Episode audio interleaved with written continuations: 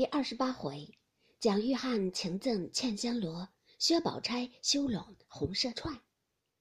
话说林黛玉只因昨夜晴雯不开门一事，错疑在宝玉身上，至次日又可巧遇见见花之妻，正是一腔无名，正未发泄，又勾起伤春愁思，只把些残花落瓣去掩埋，由不得感花伤己，哭了几声，便随口念了几句，不想宝玉在山坡上听见。先不过点头感叹，此后听到“农经葬花人笑痴，他年葬农知是谁？一朝春尽红颜老，花落人亡两不知”等句，不觉痛倒山坡之上，怀里兜的落花洒了一地。试想，林黛玉的花颜月貌，将来已到无可寻觅之时，宁不心碎肠断？即黛玉终归无可寻觅之时。推之于他人，如宝钗、香菱、袭人等，亦可到无可寻觅之时矣。宝钗等终归无可寻觅之时，则自己又安在在？且自身尚不知何在何往，则思处、思园、思花、思柳，又不知当属谁姓矣。因此，一而二，二而三，反复推求了去，真不知此时此际欲为何等蠢物。要无所知，陶大灶出尘网，时可解释这段悲伤。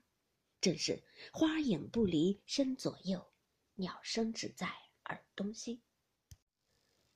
那林黛玉正自伤感，忽听山坡上也有悲声，心下想到：人人都笑我有些痴病，难道还有一个痴子不成？想着，抬头一看，见是宝玉。林黛玉看见，便道：“翠。”我倒是谁？原来是这个狠心短命的。刚说的“短命”二字，又把口掩住，长叹了一声，自己抽身便走了。这里宝玉悲痛了一回，忽然抬头不见了黛玉，便知黛玉看见他躲开了，自己也觉无味，抖抖土起来，下山寻归旧路，往怡红院来。可巧看见林黛玉在前头走，连忙赶上去，说道：“你且站住！”我知你不理我，我只说一句话：从今后撂开手。林黛玉回头看见是宝玉，但要不理他，听他说只说一句话，从此撂开手。这话里有文章，少不得站住说道：“有一句话，请说来。”宝玉笑道：“两句话，说了你听不听？”黛玉听说，回头就走。宝玉在身后面叹道：“既有今日。”何必当初？林黛玉听见这话，由不得站住，回头道：“当初怎么样？今日怎么样？”宝玉叹道：“当初姑娘来了，那不是我陪着玩笑？凭我心爱的，姑娘要就拿去。我爱吃的，听见姑娘也爱吃，连忙干干净净收着，等姑娘吃。一桌子吃饭，一床上睡觉，丫头们想不到的，我怕姑娘生气，我替丫头们想到了。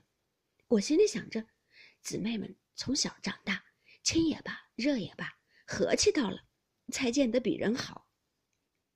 如今，谁承望姑娘人大心大，不把我放在眼里，倒把外四路的什么宝姐姐、凤姐姐的放在心坎上，倒把我三日不理、四日不见的。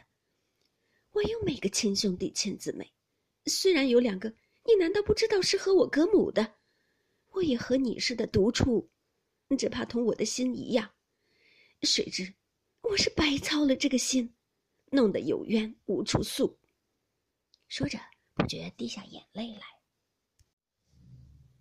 黛玉耳内听了这话，眼内见了这情景，心内不觉灰了大半，也不觉滴下泪来，低头不语。宝玉见他这般心境，遂又说道：“我也知道我如今不好了，但只凭着怎么不好，万不敢在妹妹跟前有错处。”便有一二分错处，你倒是或教导我，见我下次或骂我两句，打我两下，我都不灰心。谁知你总不理我，叫我摸不着头脑，少魂失魄，不知怎么样才好。就便死了，也是个屈死鬼，任凭高僧高道忏悔也不能超生，还得你申明了缘故，我才得脱生呢。黛玉听了这个话，不觉将昨晚的事儿都忘在九霄云外了，便说道。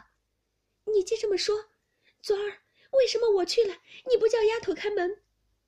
宝玉诧异道：“这话从哪里说起？我要是这样，立刻就死了。”林黛玉啐道：“大清早起死呀活的，也不忌讳。你说有呢就有，没有就没有，起什么事呢？”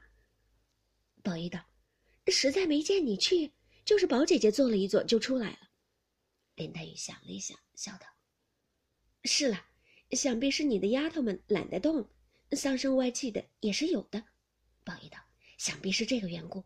等我回去问了是谁，教训教训他们就好了。”黛玉道：“哎，你的那些姑娘们也该教训教训，只是我论理不该说，今儿得罪了我的事儿小。